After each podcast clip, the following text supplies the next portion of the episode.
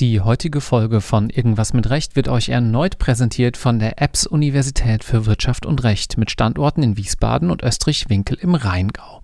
Das Jurastudium gilt oftmals als verstaubt, elitär und trocken, doch nicht so an der EBS-Uni. Denn die Hochschule hat das Jurastudium einer grundlegenden Reform unterzogen. Die juristische Ausbildung erfolgt in thematisch aufeinander abgestimmten Blöcken, in denen sich die Studierenden in kleinen Lerngruppen intensiv mit einem bestimmten Fachbereich auseinandersetzen.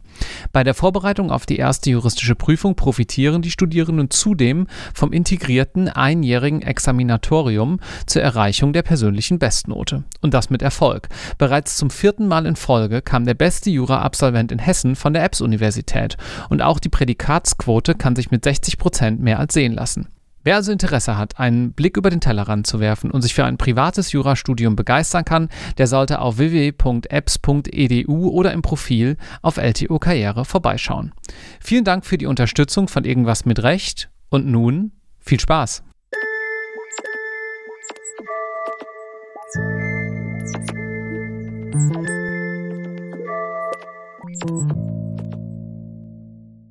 Herzlich willkommen zu einer neuen Episode Irgendwas mit Recht.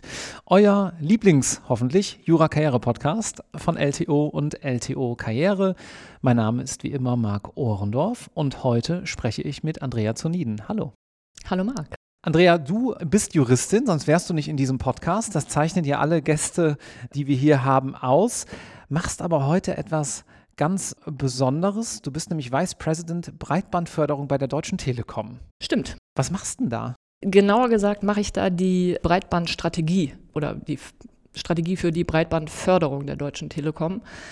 Vice President ist im Grunde ein Titel im Unternehmen, in der Unternehmenshierarchie, so wie es äh, bei Kanzleien irgendwie Partner, Salary Partner, Equity Partner und äh, alles Mögliche gibt, gibt es das bei Unternehmen natürlich auch.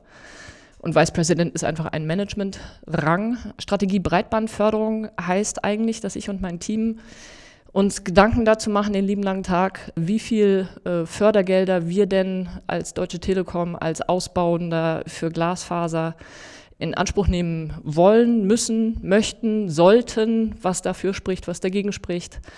Dann überlegen wir uns natürlich auch, ob das äh, Regime, wie wir das in Deutschland haben, ähm, schön ist, ob uns das gut gefällt, ob wir da Verbesserungspotenzial sehen im großen Ganzen oder auch an einzelnen Aspekten davon und versuchen dann mit hoffentlich gutem Erfolg andere davon zu überzeugen, insbesondere natürlich die Politik und auch natürlich manchmal unsere Wettbewerber, manchmal auch einfach die Öffentlichkeit, dass unsere Sicht darauf die richtige ist. Das klingt relativ komplex. Lass uns das mal ein bisschen äh, sezieren und auseinandernehmen. Und danach gehen wir natürlich auch darauf ein, wie du da hingekommen bist und was dein mhm. Werdegang war. Der war nämlich sehr, sehr bunt, äh, wie du eben im Vorgespräch erwähnt hast. Aber fangen wir nochmal beim Thema Breitbandförderung an. Du sagtest gerade Stichwort Glasfaser. Da geht es also um Festnetz, nicht um Mobilfunk. Richtig. Mhm. Genau. Und du hast schon ganz viele andere Player erwähnt, so ein bisschen die Konkurrenz, irgendwie öffentlich-rechtliche Institutionen. Wer sind diejenigen, mit denen ihr euch da beschäftigt und mit denen ihr da so in diesem ja, Wettbewerbsumfeld, aber eben auch regulatorischen Umfeld zu tun habt? Mhm. Da fange ich einmal noch mal ganz kurz ein Schrittchen zurück an und nicht genau bei dem, was ich jetzt selber mache. Das Festnetz kennen wir alle in Deutschland als das alte gute Kupfer-Festnetz äh, der Deutschen Telekom, früher mal der Bundespost. Und alle wissen auch, dass das mal auf Kupfer gebaut worden ist und alle schimpfen darüber auch, um das gleich mal vorwegzunehmen. Ich weiß, es ist noch nicht überall schön und super schnell, aber wir arbeiten dran. Und jetzt seit ein paar Jahren ist natürlich Glasfaser auch in den Fokus der Deutschen Telekom gerückt und wir sind ganz massiv dabei, unser Netz im Grunde durch Glasfaser zu ersetzen und fit für die Zukunft zu machen. Das geht ganz häufig in Deutschland super gut und im eigenwirtschaftlichen Ausbau weil wir einfach sagen, hier kostet es so und so viel, das äh, Netz zu verlegen. Wir erwarten hier so und so viele Umsätze etwa. Super Business Case machen wir sofort. Zum Beispiel mitten in Berlin. Das ja. kostet nicht viel, da die Straße aufzureißen. Dann hat man gleich, ich weiß nicht, wie viele Häuser drin angeschlossen und kann sich hoffentlich da jeden Kunden überzeugen, äh, dass Telekom doch der super Anbieter ist. Aber es gibt auch Orte, wo das halt irgendwie nicht so billig ist. Äh, ich weiß nicht, wo du herkommst. Du hast es mir gesagt. Komm, ich komme aus, das kann man glaube ich auch mal äh, öffentlich sagen. Ich habe das hier noch nie gesagt, kein Problem. Ich komme komm von einem, aus einem kleinen Dorf. Das ist so ein typisches Problemdorf, ähm, was den Breitbandausbau ah. angeht. Insofern passt das. Wobei DSL ziemlich früh da war, aber ich glaube mit Glasfaser, das dauert jetzt noch, mhm. ähm, in der Nähe von Siegen. Ah ja, genau. Also vermutlich ist es da auch ein bisschen bergig, mhm. ein bisschen weiter auseinander, die Häuser stehen weiter auseinander. Da wohnen dann auch nicht so viele Menschen pro Haushalt zusammen. Also grundsätzlich immer da, wo man lange graben muss und wo am Ende wenig Menschen sind, ist natürlich der Business Case für so eine, für so eine Verlegearbeit, für, für Glasfaserausbau schlechter. Aber die Bundesregierung hat halt gesagt, uns, unser politisches Ziel ist es, dass möglichst viele Menschen in Deutschland Glasfaseranschlüsse haben sollen. Mhm. Und das ist uns auch etwas wert. Wir möchten dabei zuschießen, öffentliche Gelder einsetzen. Das ist ja relativ äh, trivial. Ich finde gerade jetzt so in Zeiten von Corona und äh, Flexwork Absolut. und Homeoffice äh, und so weiter, günstigere Hauspreise, Wohnungspreise, genau. ähm, dass das eigentlich ein, guter Zweck ist, der da verfolgt wird. Ne? Absolut. Es spielt auch ein in gleiche Lebensverhältnisse in Stadt und Land. Du weißt auch manchmal nicht, wo die nächste Garagen-Startup irgendwie loslegen soll. Und dementsprechend gibt es da halt ein breit, breite oder gibt es dieses äh, Breitbandversorgungsziel. Und das mhm. gibt halt Natürlich steht der Eigenausbau im Vordergrund. Das ist ja auch unser Unternehmenszweck, ganz klar. Aber wir finden es auch absolut nachvollziehbar und nehmen es auch gerne in Anspruch, dann halt Kunden auf diesem geförderten Wege auch erreichen zu können. Aber das, der Staat gibt einem das Geld natürlich nicht einfach nur so und sagt, ähm, ach ja, du hast ja irgendwie Bedarf, mach mal die Tasche auf, ich gebe dir da Geldchen, Geld rein, sondern das ist ein relativ aufwendiges Verfahren. Man hat da im Grunde das BMVI, also das Bundesverkehrsministerium und Infrastruktur, ich glaube, es heißt auch zukünftig weiterhin so, als Verwalter des Geldes, als Regelungsgeber auch, die die Regeln machen und die das Geld verwalten, haben einen Projektträger oder zwei inzwischen eingesetzt, die in einer beliehenen Funktion, also endlich auch mal einen beliehenen außer dem TÜV, den ich da mal kennengelernt habe. Für die nächste mündliche Prüfung nennen Sie einen beliehenen, der nicht der TÜV ist. Hier habt ihr einen, ja. Genau. Und im Grunde stellen dann die Kommunen, die für sich gerne in Anspruch nehmen möchten, dass sie einen Breitbandausbau im geförderten Umfeld machen wollen, nehmen Kontakt auf und sagen, wir haben hier Schwierigkeiten, wir haben herausgefunden, bei uns im Ort kommt keiner freiwillig so ungefähr, also jetzt ein bisschen vereinfacht gesagt. Mhm. Wir brauchen Fördergelder und dann gibt es ein Verfahren, in dem die halt dann gewährt werden, erstmal den Kommunen und die Kommunen schreiben dann aus, und daraufhin bewerben wir uns und unsere Konkurrenten auch um mhm. dieses Förderprojekt. Das heißt, es ist eigentlich ein ganz simpler wirtschaftlicher Vorgang. Wir sagen halt, wir brauchen so und so viel Geld, damit wir hier kommen können, nach allen Kosten, die wir haben und allen Einnahmen, die wir prognostizieren. Da bleibt eine Lücke, ein Delta. Und je kleiner das Delta ist, desto eher ist man im Wettbewerb dann um dieses konkrete Förderprojekt dabei. Und in dieser Gegend wäre dann auch nur von einem Anbieter nachher Glasfaser verfügbar. Richtig, genau. Also es gewinnt dann einer den Förderwettbewerb mhm. im Grunde. Die Telekom hat sich dabei in der Vergangenheit gut angestellt. Wir sehen aber, dass sich gerade wie auch überhaupt die Dynamik am Glasfasermarkt sehr äh, verändert und wir sehen ganz viele neue Wettbewerber auch. Und natürlich kann es dann nur einen geben, der ausbaut, aber der der Staat das Ganze auch finanziert, äh, hat er natürlich auch dann Anforderungen daran, dass diese Infrastruktur, die mit seinem Geld mitgebaut worden ist, dann natürlich nicht nur exklusiv dem einen, der es dann halt auch baut, zur Verfügung steht, sondern der muss sogenannte Open Access Verpflichtungen dann erfüllen. Jeder, der möchte, jeder andere Anbieter, der möchte, kann sagen, ich möchte hier über dein Netz auch meine Endkundenprodukte anbieten können und das müssen wir dann, oder jeder andere, der gewinnt, dann halt auch zulassen mhm. und anbieten. Okay. Das ist von Jura ein Stück weit weg, wenngleich dieser mhm. regulatorische Aspekt ähm, natürlich offensichtlich ist, der gehen wir gleich noch mal ein bisschen drauf ein, natürlich auch so ein bisschen was mit Kartellrecht und diesen ganzen Bundesbehörden hier in Bonn zu tun hat. Das ist ja schon ein bisschen verwandt, aber fangen wir mal vorne an, wo deine Reise in diese Welt, wo du jetzt heute dich befindest, losging. Wo hast du studiert? Wie ging es dann weiter und, und so fort? Also das ist alles schon, schon ein bisschen länger her. Ich bin inzwischen, ich werde nächste Woche 45, das heißt, ich bin jetzt auch schon ein bisschen länger im Berufsleben. Ich habe angefangen mit dem Jurastudium in Bonn. Mhm. Ich hatte irgendwann aus einem Grund, der mir heute nicht mehr klar ist, in der neunten Klasse meinem Vater gesagt, Papa, ich möchte in Bonn Jura studieren. Das klingt echt irgendwie ziemlich komisch, aber hat sich als gut herausgestellt. Ich fand Bonn schön, ich bin ja auch immer noch in Bonn. Und Jura auch wenn das heute nicht mehr der Schwerpunkt ist, ist absolut das Richtige für mich gewesen. Mhm. Warum? Weil es, glaube ich, halt tatsächlich äh, so diese viel berühmte oder viel gerühmte Grundlage bildet. Und weil ich jetzt so als gesellschaftswissenschaftlichen Aspekt daran halt super finde, dass Juristen diejenigen sind, die das Zusammenleben von Menschen allein durch Worte und Regeln Mhm. bestimmen. Mhm. Das finde ich irgendwie super, wie viel Einfluss man damit hat. Mhm. Ne? Eine GmbH gibt es nicht. Das hat sich irgendjemand mal ausgedacht und trotzdem Mhm. machen es alle. Mhm. Nach dem Studium habe ich ein LLM gemacht, habe promoviert, bin ins Referendariat gegangen und war dann zunächst in einer Kanzlei in Köln, Cleary Gottlieb, fürs Kartellrecht. Mich hatte dann im, im LLM und dann im anschließenden Referendar Referendariat das Kartellrecht irgendwie am meisten angesprochen. Ich wusste nicht so wirklich, was ich eigentlich mal mit diesem Jura machen soll. Wo war denn der LLM? In Löwen in der Nähe von Brüssel, Ah ja, in mhm. Belgien. Und die Promotion dann auch in dem Umfeld? Also so kartellrechtlich oder was anderes? Nee, das war dann irgendwie, das, die Idee stammte dann auch nach, noch mal ein bisschen aus einer anderen Zeit. Okay, okay, verstehe. Das ging ums internationale Investitionsschutzrecht. Ah, Also so TTIP und sowas kennt man heute ja, vielleicht klar. noch. Und so äh, Schiedsverfahrensrecht Genau, ähm, in genau. dem Zusammenhang, ja. Siehe die Folgen in diesem Podcast in den letzten Monaten. Ja, Richtig, guck mal, Ah, ja. welcher Bogen hier gespannt wird. ja, ja überall. sehr schön. Okay. Mhm. So hat alles mit allem zu tun. Genau, Kartellrecht. Und dafür schlägt auch echt immer noch mein juristisches Herz. Ich finde, das ist natürlich das coolste Rechtsgebiet, was Mhm. es gibt. Und bin da eingestiegen, super Kanzlei, habe mich sehr, sehr wohl gefühlt Mhm. und äh, fand da immer toll, dass wir in Köln war das, äh, bei Cleary eine kleine Einheit waren, ein ganz eingeschworenes Team, aber in einer, in einer ganz großen Struktur mit Cleary Gottlieb dahinter, große Kanzlei und tollen Mandantenstamm, interessante Arbeit. Aber das halt in so einer kleinen Struktur, das fand ich irgendwie ganz äh, charmant und schnuckelig. Auch da haben wir noch einen Self-Plug, den muss ich kurz raushauen. In einer der ersten Folgen, die Nummer wird nachgereicht in den Shownotes, war Amelie Wagner zu Gast, die bei Cleary in Köln in genau diesem Büro M&A macht. Ja. Und äh, die erzählt dann noch ein kleines bisschen mehr dazu. Also nach dieser Folge bitte nicht jetzt währenddessen, sondern danach da auch nochmal reinhören. Kartellrecht bei Cleary, ähm, was waren denn da so die üblichen Fragestellungen? Womit hast du dich da ähm, kartellrechtlich dann befasst?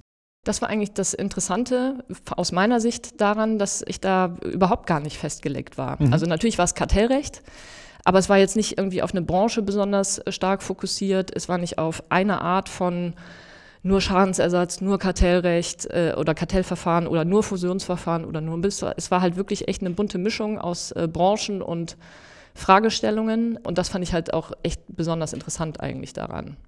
Und ich vermute auch diesen wirtschaftlichen Einschlag, ne? Genau. Hm. Genau. Warum finde ich Kartellrecht auch so toll oder warum gefällt mir das äh, persönlich so gut? Es ist vielleicht auch einfach besonders wenig Jura dabei. Hm. Ich hoffe, ich trete jetzt keinem auf die Füße, aber man muss ja wirklich gestehen, dass Kartellrecht jetzt, sagen wir mal, bei der juristischen Hochreck-Einordnung jetzt vielleicht noch keinen Stabhochsprung erfordert.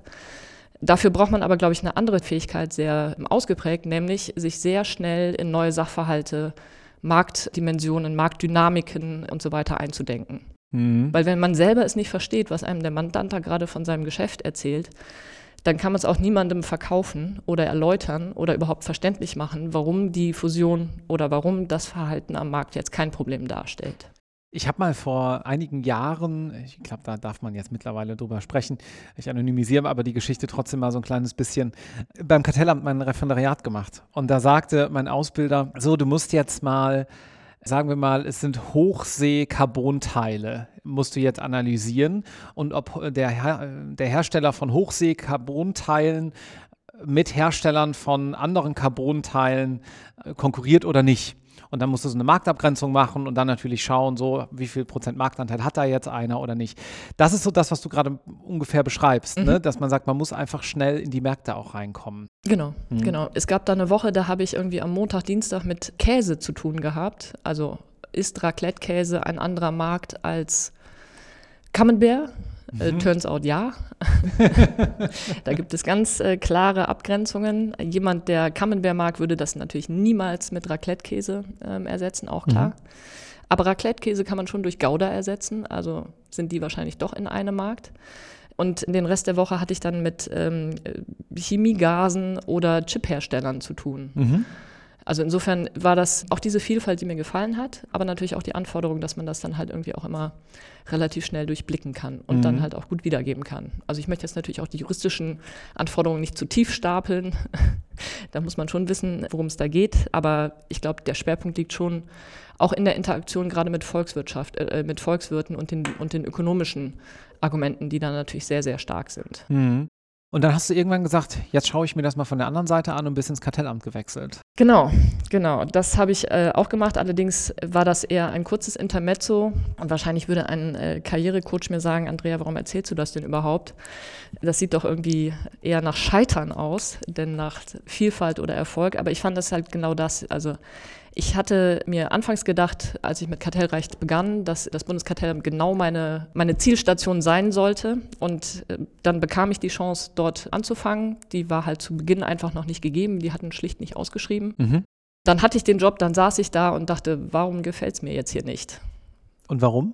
Ich kann es, äh, ich, also ich kann es auf zwei, drei Dinge zurückführen. Es war ähm, nicht international es ist das deutsche Kartellamt. Mhm. Natürlich gibt es dort Stellen, die in Interaktion stehen mit der Kommission, mit internationalen Organisationen, aber es ist natürlich das deutsche Kartellamt. Dass mich das so gestört hat, wusste ich halt vorher nicht. Ne? Mhm. Also das hat mir auch die Kanzleiarbeit wahrscheinlich dann erst aufgetan, wie viel Spaß ich an der internationalen Zusammenarbeit hatte. Das fehlte mir dann dort. Und es war dann letztlich irgendwie doch äh, zu klein. Und das soll jetzt nicht doof klingen, aber ich habe mich dann umgeguckt und dachte, mit diesen Kollegen gehe ich jetzt 31 Jahre lang Mittagessen, jeden Tag. Mhm. Und das fand ich dann als Aussicht ein bisschen, das hat mir keine Sicherheit gegeben, sondern hat mich irgendwie persönlich irgendwie eingeengt. Vielleicht war das auch eine Lebensphase, ähm, mhm. ähm, die mich dann da halt irgendwie einfach nicht glücklich gemacht hat. Aber da habe ich dann auch gedacht, eine Probezeit ist eine Probezeit für beide Seiten und habe dann wieder in der Kanzlei angerufen. In derselben ja. von vorher? Ach ja, witzig. Die haben mich dann auch wieder genommen. Mit neuer Probezeit? Nee.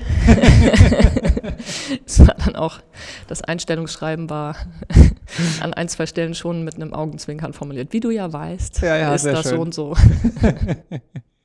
Gut, aber wichtiger Punkt für alle, die äh, vielleicht gerade vor einem Wechsel stehen, eine neue Stelle suchen oder gerade angefangen haben, ist, glaube ich, das, was du gerade gesagt hast, dass die Probezeit wirklich ja auch für beide Seiten ist. Ja. Und dass man sich da auch kritisch umschauen sollte, ob es einfach passt, ne? Genau.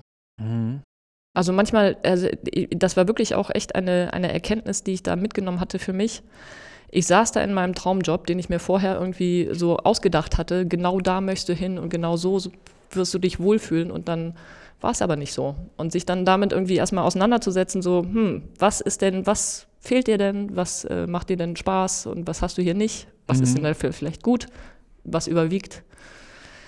Ja, und insofern bin ich dann wieder zurück zur Kanzlei, aber auch da bin ich dann letzten Endes auch nicht mehr Ewigkeiten geblieben, sondern habe mich dann irgendwann auf die Inhouse-Seite geschlagen und bin zur Deutschen Telekom gewechselt. Das ist jetzt gut und gerne elf Jahre her. Ah ja, okay. Interessant. Kannst du beschreiben, um nochmal kurz auf diesen Wechselprozess einzugehen, was war so der entscheidende Punkt, wo du sagst, ich glaube, ich muss jetzt eine Veränderung herbeiführen, in welcher Form auch immer. Also wir hören das ja auch häufig, ähm, teilweise auch hier im Podcast, jeder natürlich auch in seinem Umfeld, dass mal irgendwas vielleicht nicht so gut läuft und drei Wochen später läuft dann irgendwas anderes wieder gut und das sind die normalen äh, Bumps in the Road, die man da so hat. Aber wo sozusagen war für dich der Punkt, dass du sagst, ach, ich glaube, hier komme ich nicht so ganz drüber hinweg, jetzt brauche ich eine Veränderung? Ich glaube, es war weniger ein, hier gefällt es mir nicht mehr, mhm. sondern was gibt es eigentlich so sonst noch? Also ich möchte damit gar nicht sagen, dass ich in der Kanzlei schon komplett ausgelernt hätte, mich da irgendwie nichts mehr überraschen konnte und ich völlig abgeklärt gewesen wäre, sondern was mich eigentlich immer und das habe ich dann halt eigentlich auch auf dem Weg so nach und nach festgestellt, äh, sehr interessiert hatte, war, ich wollte gerne selber mitmischen, näher dran sein. Als äh, Jurist in der Kanzlei ist man der sehr gut bezahlte Berater und Ratgeber. Mhm. Oftmals kommt man aber auch als Unternehmen erst zu einem Anwalt, wenn ganz viele Sachen vorher schon gelaufen und entschieden worden sind im Unternehmen und dann muss man in Anführungsstrichen ausführen als Anwalt. Und dann bekommt man hinterher aber auch nichts mehr mit, was denn da vielleicht draus geworden ist oder nicht. Und mich, ich fand halt interessant, was passiert denn da eigentlich alles schon im Vorfeld? Wie genau läuft denn da eigentlich der Entscheidungsprozess, das so zu machen oder diese Fusion anzugehen und was ist denn da alles schon gelaufen, mhm. bevor, die, äh, bevor das Unternehmen überhaupt zu uns als Kanzlei gekommen ist, um uns zu bitten, den Fusionskontrollprozess zum Beispiel mit ihnen zusammen zu machen. Mhm. Mhm. Und so war es eigentlich eher Neugier auf, wie, wie funktioniert denn Wirtschaft, wie funktioniert das, was ich da aufschreibe bislang, denn aus Sicht des Unternehmens, ähm, denn Unzufriedenheit oder, oder also ich meine, oftmals, ich meine, Workload ist natürlich auch ein Thema. Klar. Karriereaussichten vielleicht auch, aber es war dann eigentlich nicht das, dass ich dachte, so, das wird hier nichts, sondern was wird denn da? Ja. Und dann hast du bei der Telekom was gemacht? Im Grunde in Anführungsstrichen genau das gleiche Rechtsgebiet, mhm. ganz oft genau die gleichen Rechtsfragen äh, zu beantworten, aber halt in der internen Rechtsabteilung. Mhm. Was ja ein typischer Weg ist. Ne? Das Komplett. hört man ja andauernd ein paar Jahre äh, große Wirtschaftskanzlei oder auch kleinere ja. Einheit, aber mit großer Reputation mhm. und ähnlichen Aufgaben und dann halt ein Wechsel in Haus. Genau, also ja. insofern noch überhaupt nicht total überraschend. Ne? Noch überhaupt nicht total überraschend. Das kam dann später aber so ein kleines bisschen. Willst du darauf hinaus? Ja, ja, genau, gerne. Also Kartellrecht, auch da wieder hat sich eigentlich als guter Einstieg in so ein Unternehmen herausgestellt, weil man da anders vielleicht als andere Juristen auch wieder gleich verstehen muss, worum geht es denn hier in meinem Unternehmen eigentlich? Mhm. Auf welchen Märkten spielt sich das ab? Man hat sozusagen nur noch einen Mandanten, kennt den aber natürlich nochmal deutlich besser und deutlich tiefgehender und hat wieder die, gesamte Bandbreite. Also ich hatte eben gerade Kartellverfahren, Fusionskontrolle, Missbrauchskontrolle, vertragliche Beratung und so weiter, genau das gleiche Spektrum eigentlich. Aber halt alles ein Stückchen näher dran, an der sogenannten Fachseite, am Business selber mhm. und dementsprechend aber auch dann manchmal andere. Man hat ja, man selber ist ja sozusagen das Bindeglied zwischen Kanzlei, wenn man die denn extern noch einschaltet, und der Fachseite, dem Business, sodass man schon ein Stückchen mehr, und das ist mir auch wichtig, auch mitzugeben, man muss ein Stückchen weiter von seinem Jura Punkt abrücken. Man kann, äh, das Ergebnis meiner Arbeit war kein Schriftsatz mehr. Mhm. Wenn ich mit einem Word-Dokument um die Ecke kam, haben mich Leute angeguckt und gesagt, mit dem Kopf geschüttelt, die wollten kein Word-Dokument lesen, zum Beispiel. Also das ganz als ganz banalen Punkt. Man muss, glaube ich, da in der Rolle dann schon schneller dahin kommen, dass man Jura als Produkt verkauft und äh, irgendwie auch eine Story dazu erzählen kann. Mhm. Oder, oder im Grunde, das klingt jetzt vielleicht eindimensional oder verkürzt und wird dem Problem nicht gerecht oder der Fragestellung oder der, dem tollen juristischen Rat, den man dann hat. Das ist es aus meiner Sicht aber nicht, sondern ich finde, es, es, es zwingt einen selber zu einer Fokussierung und zu einem, zu einem noch stärkeren Festlegen, so ist mein Rat. Mhm. Mhm. Und nicht so, nuanciert noch diese und man könnte noch bedenken so und so, sondern das machen wir jetzt. Aber liegt da nicht auch so ein bisschen äh, die Gefahr des Juristen, jedenfalls aus Sicht von vielen äh, externen Beratern, die, die gerade in diesem Festlegen begründet ist? Aber das wird dann einfacher, wenn man in-house geht, würdest du sagen? Ja, also ich finde, das macht vielleicht dann auch genau den guten den Unterschied aus, ne? ähm, wobei ich mich natürlich jetzt sehr gerne zur ähm, Seite der guten Juristen, Inhouse-Juristen auch zählen möchte. Aber ich finde, man, man ist als Jura oder als Jurist im Unternehmen dann einer von vielen, die zu einem Gelingen eines Projektes beispielsweise beitragen. Mhm. Und da ist der juristische Rat genauso viel wert wie die der ähm, Investor Relations oder der M&A-Abteilung, äh, der internen oder der Treasury oder der wem auch immer. Und dementsprechend muss man halt irgendwie ganz klar sagen, das ist mein Produkt, was ich hier mitbringe. Das ist ein ganz interessanter Vergleich und ich würde das so komplett unterschreiben von dem, was ich äh, bei Wolters Klüver sehe und was wir natürlich da auch dann bauen, nämlich Produkte. Das letztlich ja es dann auch darum geht, bei jedem Produkt, was man an den Markt bringt, vielleicht auch sich die Frage zu stellen, welche Risiken bleiben bestehen, nämlich dass es floppt, kann immer sein, klar. Und so ist es im Rechtsrat ja auch. Du hast ja eh, ich würde mal sagen, nie, ich weiß jetzt wieder never say never und so, aber du hast ja eigentlich nie hundertprozentige Sicherheit. Das heißt, auch da ist dann die Frage im Rechtsprodukt, können wir das Risiko eingehen, das Restrisiko, genauso wie wenn ich was Technisches baue, ähm, wo vielleicht dann, oder was, was Handwerkliches, was dann am Ende des Tages kaputt geht, ne? Aber mehr noch im, im Unternehmen, finde ich, als, als externer Anwalt, man bringt das halt mit und sagt, hier, ich, mein Rat ist so, machen wir es. Und das hat gewisse Restrisiken, ja aber ich glaube, die können wir nehmen. Mhm, genau, das, ja. genau so wird es von dir auch verlangt. Mhm. Weil diese Entscheidung, natürlich, ob man es gemacht oder nicht, ist dann immer noch Business-Seite.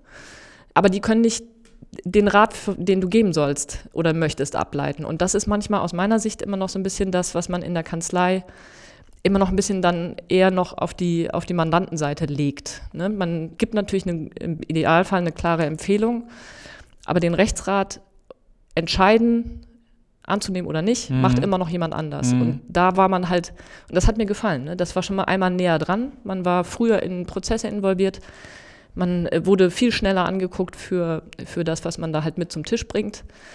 Und äh, ja, das fand ich halt, äh, entsprach insofern genau meinen Erwartungen. Ist ja auch in der Kommunikation ein Riesenunterschied. Wenn du sagst, okay, erstmal jetzt der Vorschlag ist, so machen wir es, dann fragt dich vielleicht die Businessseite, warum? Und dann fragt sie noch zu einem Punkt zwei, drei noch tiefere Nachfragen. Und du bleibst letztlich mit 80, 90 Prozent deines Wissens und deiner Arbeit zurück, hast aber trotzdem deinen Teil dazu beigetragen.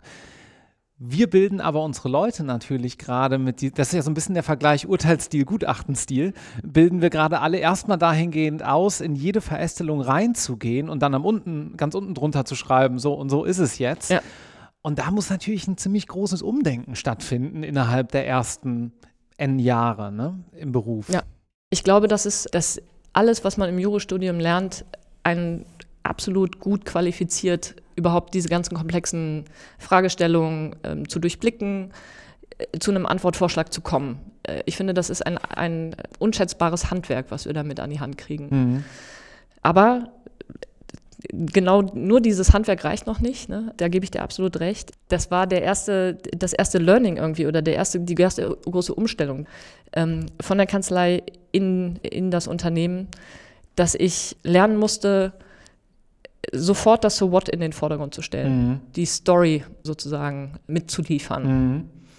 Und das habe ich eben gerade schon so ein bisschen angesprochen, dass äh, man kann meinen, dass es irgendwie so ein bisschen vereinfacht oder, oder simplifiziert das Ganze.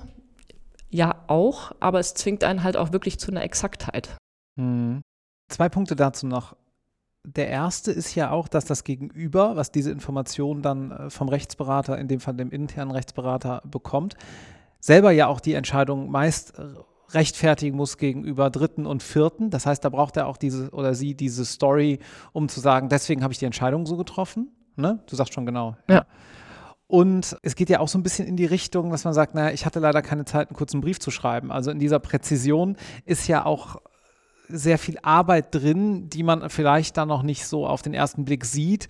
Man muss aber natürlich schon ziemlich viel erstmal durchdacht haben, um zu einer definitiven Aussage kommen zu können. Genau. Mhm. Da, auch da gebe ich dir recht. Ich glaube, das ist jedem schon mal so gegangen, der, der versucht, etwas auf eine PowerPoint-Folie beispielsweise zu packen. Da ist am Ende nur eine Folie und man denkt sich, das kann ja nicht so lange dauern wie fünf Seiten Schriftsatz oder Memo oder Vermerk oder so. Mhm. Aber ich finde tatsächlich manchmal in der Verknappung oder in der Präzision und der Pointierung ist genau die Herausforderung. Und PowerPoint ist das Mittel der Wahl im Unternehmen. Ja, das muss man, glaube ich, auch mal sagen. Also die äh, heilige Dreifaltigkeit von Microsoft, die ist leider schon sehr verbreitet. Ne? PowerPoint, Excel, Word und hier und da dann noch Outlook und mittlerweile Teams dazu äh, ja. kommend. Auch so für den Nachwuchs gibt natürlich auch andere tolle Anbieter, ja, keine Frage gibt bestimmt auch eine eigene Lösung der Telekom hier und da, weiß ich gar nicht, haben wir nicht geprüft. Ähm, aber ich will auf einen anderen Punkt hinaus.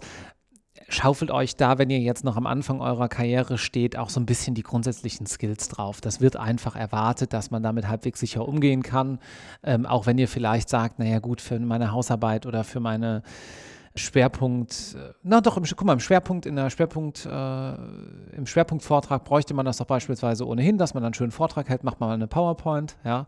Also das nur nochmal als Anregung, ihr hört das jetzt hier gerade sozusagen ja aus erster Hand, investiert da ein bisschen Zeit in diese technischen Skills auch, die braucht man heutzutage einfach. Ja. ja.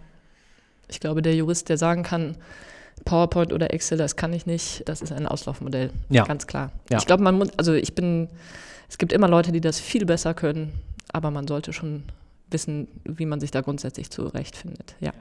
Du hast dich dann im Konzern ganz gut zurechtgefunden und hast noch ein bisschen die Position auch gewechselt von dieser Inhouse-Juristentätigkeit. Wie ging es dann für dich weiter? Ich bin dann anschließend Assistentin unseres Rechtsvorstandes geworden. Mhm. Habe da also nochmal ein anderes Rechtsgebiet dann auch im Grunde in den, in den Fokus gerückt. Der Vorstand hatte als privates und dann halt auch berufliches Steckenpferd äh, Corporate Governance und ähm, Aktienrecht, alles, was so mit Vorstand, Aufsichtsrat und so weiter zu tun hat. und äh, war da auch aktiv und blieb da auch aktiv in seiner Vorstandszeit in verschiedenen Arbeitsgruppen, BDI, hat Vorträge in der Schmalenbach-Gesellschaft, also alles Mögliche und ähm, hatte da entsprechend natürlich auch Unterstützung haben wollen. Da habe ich mich also dann reingekniet und habe mir andere Rechtstexte als bislang angeschaut. Äh, ganz kurz äh, für diejenigen, die vielleicht ein bisschen weiter weg von der Unternehmenswelt sind, Corporate Governance, was ist das? Im Grunde alle möglichen Rechtsregelungen, die mit der Unternehmensführung zusammenhängen. Mhm. Also mhm. wie arbeitet der, also natürlich gibt es das Aktienrecht und das Gesellschaftsrecht und so weiter, die bilden da auch den Rahmen für. Aber dann gibt es natürlich auch noch so, so, so Soft-Law-Ansätze und ja, all das zusammengenommen kann man als Corporate Governance mhm. bezeichnen. Mhm. Und da warst du dann wahrscheinlich nicht äh, ewig lange tätiger. Das äh, sind ja häufig auch Programme, die man so auf ein paar Jahre maximal genau. macht. Ne? Mhm. Erstmal hat einen natürlich irgendwie einmal komplett aus Fallbearbeitung oder aus Tagesgeschäft, was ich halt bislang kannte, rausgenommen. Man war dafür verantwortlich, dass der Vorstand gut arbeiten konnte. Man hatte ehrlich gesagt keine eigene Agenda mehr, sondern war halt darauf gepolt, alles so vorzubereiten, dass der Tagesablauf gut funktionierte. Mhm. Und äh, das hat einen dann manchmal schon zu Situationen gebracht, wo man sich dann in ein Briefing schreiben sah, sie werden abgeholt, dann geht das, dann passiert das, dann passiert das. Man fragte sich dann hinter, also ich hatte mich dann äh, ein, zweimal vielleicht auch gefragt, ob ich dann nicht vielleicht auch ohne Jurastudium diese Sätze hätte schreiben können. Mhm. Aber gut, so bringt es einen halt manchmal dahin. Und was mir da äh, super gefallen hat oder was mich da auch herausgefordert hatte oder was mich daran auch interessiert hatte, war einfach nochmal so einen ganz anderen Blick auf das Unternehmen werfen zu können. Ich war natürlich nicht mehr Berater für irgendein Expertenrechtsgebiet. Ich musste dafür sorgen, dass mein Chef wichtige Entscheidungen oder halt Entscheidungen, die bei ihm halt zu treffen waren, manchmal waren sie sicherlich auch nicht immer wichtig, gut vorbereitet fand, dass er bei Vorträgen gut vorbereitet war, dass er Aufsichtsratssitzungen äh, absolvieren konnte, wusste, worum es geht. Ich ihm Briefings beibrachte, wenn er selber noch nicht gut genug im Thema war. Und auch da wieder ganz klassisch, solche Leute haben ganz wenig Zeit. Da sind äh, Tagesabläufe wirklich ganz oft im, im Halbstundentakt durchgetaktet. Wenn man dann als typischer Jurist ankommt und sagt, so, jetzt fangen wir mal hier an, das ist mein Sachverhalt, ähm, da gibt es zwei Meinungen und äh, wir haben mal geguckt, was der BGH sagt. Finden wir auch gut, aber komm mal, weil, man könnte noch anders. Da ist die halbe Stunde vorbei und man hat noch überhaupt nichts geregelt mhm. und entschieden. Das heißt, da auch wieder in der Kürze liegt die Würze und das finde ich ist auch genau wieder eine, eine besondere Fähigkeit, äh, die man da lernt, dass man halt jetzt auch nicht Nuancen unterschlägt, weil das äh, eine Sache als eindeutig darzustellen, wenn sie es nicht ist, ist unredlich und gibt den falschen Rat oder bringt jemanden auf den falschen Weg.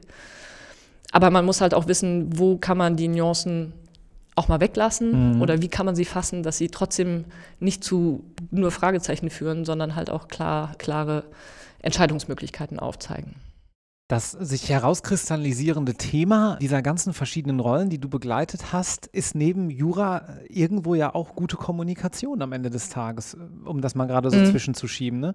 Und wie sich diese Kommunikation dann auch im Laufe der Zeit, aber natürlich auch mit diesen ganzen verschiedenen Rollen verändert und ja, weiterentwickelt, weiß ich gar nicht, aber verändert auch. Verändert. Ja, einfach, andere, ja. einfach andere Anforderungen dran. Würde ja. ich auch sagen. Mhm.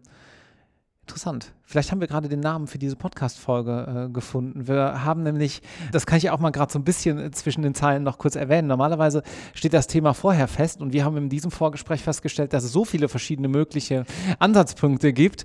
Ähm, ihr werdet dann sehen, wie diese Folge benannt wurde, ob es das geworden ist. Okay, Executive Assistant und äh, danach ging es dann wie weiter?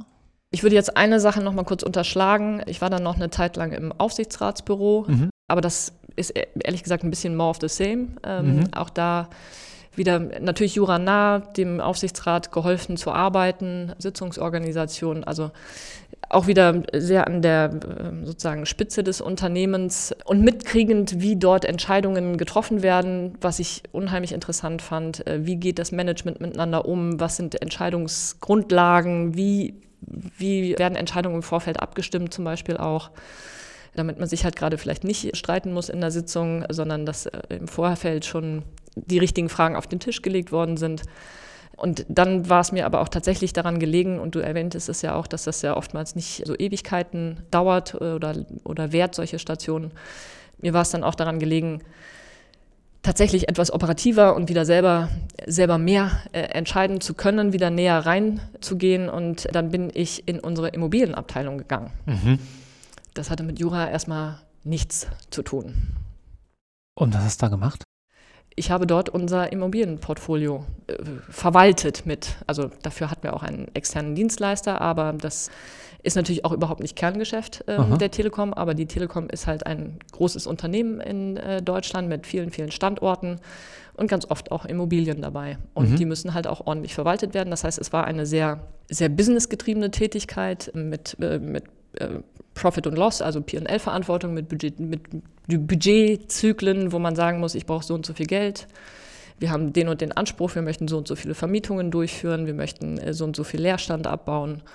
Und dafür müssen uns äh, sich unsere Angestellten, Mitarbeiter vielleicht ähm, oder Mitarbeiterinnen irgendwo umziehen, bewegen. Also das war wirklich eine sehr breite Tätigkeit und äh, ich konnte dort auch tatsächlich echt äh, gut einsteigen und genau dieses ganze wirtschaftliche, ähm, betriebswirtschaftliche, ähm, was ich im Aufsichtsratsbüro aus sehr großer Ferne beim, beim Rechtsvorstand schon ein bisschen näher gesehen hatte, wie wird budgetiert, wie geht das denn eigentlich? Ne? Mhm. Ne? Ähm, immer auf der Topline eigentlich so ein bisschen. Und da habe ich sozusagen von unten mitgekriegt, wie geht das denn, wenn am Ende zu wenig da ist und man hatte eigentlich mehr versprochen oder auch mal andersrum. Es hilft auch nicht. Also das ist vielleicht auch interessant, dass sich Finanzer nicht darüber freuen, wenn man plötzlich deutlich mehr Geld anschafft mhm. äh, oder ranschafft, als man vorher sagte. Und das war, das war halt äh, da sehr interessant äh, und hat mich relativ kalt in dieses Gebiet geschmissen. Aber so hat man halt auch gut gelernt. Das ist jetzt ja auch nichts, wo du wahrscheinlich im Referendariat oder im Studium gesagt hättest, also Immobilienportfolio bei der Telekom, da will ich mal hin. Auf die Idee kommst du ja schlicht nicht. Was ist aus deiner Sicht wichtig für sich persönlich, irgendwie von der Einstellung her? Was sollte man da mitbringen, dass man solche Möglichkeiten auch erkennt? Also, dass man vielleicht merkt, hm, vielleicht tut sich da gerade was auf und ich kenne zwar nur 30 Prozent aktuell, aber ich schaue mir das mal näher an. Ich glaube, es ist ähm, das viel zitierte Spiel von Zufall und eigenen offenen Augen. Mhm. Ich hätte es auch natürlich, also hätte ich niemals gedacht. Und auch wenn du mich gefragt hättest, äh, ja, ich weiß nicht, mit welcher Wahrscheinlichkeit ich genau auf die Abteilung getippt hätte. Mhm. Es ist in der Tat manchmal zur richtigen Zeit am richtigen Ort. Das ist jetzt auch irgendwie völlig banal und dafür kann man nicht planen. Naja, man kann vielleicht die Anzahl der Orte bzw. der Begegnungen, äh, die man so hat, äh, versuchen zu steuern, glaube ich. Ne? Das, das auf jeden bleibt. Fall, genau. Mhm. Und ich, da, da wollte ich nämlich auch genau drin drauf. Man muss, oder was heißt man muss, ne? es hilft, und das ist auch das Gute im Konzern, sich zu vernetzen. Mhm. Ne? Dass, wenn man überhaupt erstmal weiß, äh, wer was macht und auch Leute von einem selber wissen, was man tut und was man vielleicht hier oder da mal gut gemacht hat, hilft das absolut. Und Neugier. Also das hat, das ist immer das, also ich wusste auch nicht, was mich da bei den Immobilien so richtig erwartet. Natürlich hat man Gespräche darüber und äh, spricht auch nicht nur mit seinem Chef, seinem zukünftigen, sondern vielleicht auch mal mit anderen Kollegen, um sich das vorzustellen. Aber dann muss man sich auch mal zutrauen mhm. und probieren. Mhm. Du hast am, im Vorgespräch gesagt, man denkt von sich selbst, naja, ich war ja dabei, das war dann eben einfach alles so. Und äh, ich würde diesen Halbsatz ganz gerne zum Anlass nehmen, zu sagen, vielen Dank, dass du das mit uns hier so geteilt hast. Ich glaube, das war sehr, sehr interessant, für mich persönlich echt bereichernd, viele verschiedene Perspektiven aus deiner Karriere mitzubekommen und ich glaube auch für unsere Zuhörenden ein ganz interessanter Einblick in eine nicht ganz so geradlinige, ähm, aber doch sehr erfolgreiche Karriere und mit vielen verschiedenen Perspektiven. Danke. Danke, Marc. Tschüss. Tschüss.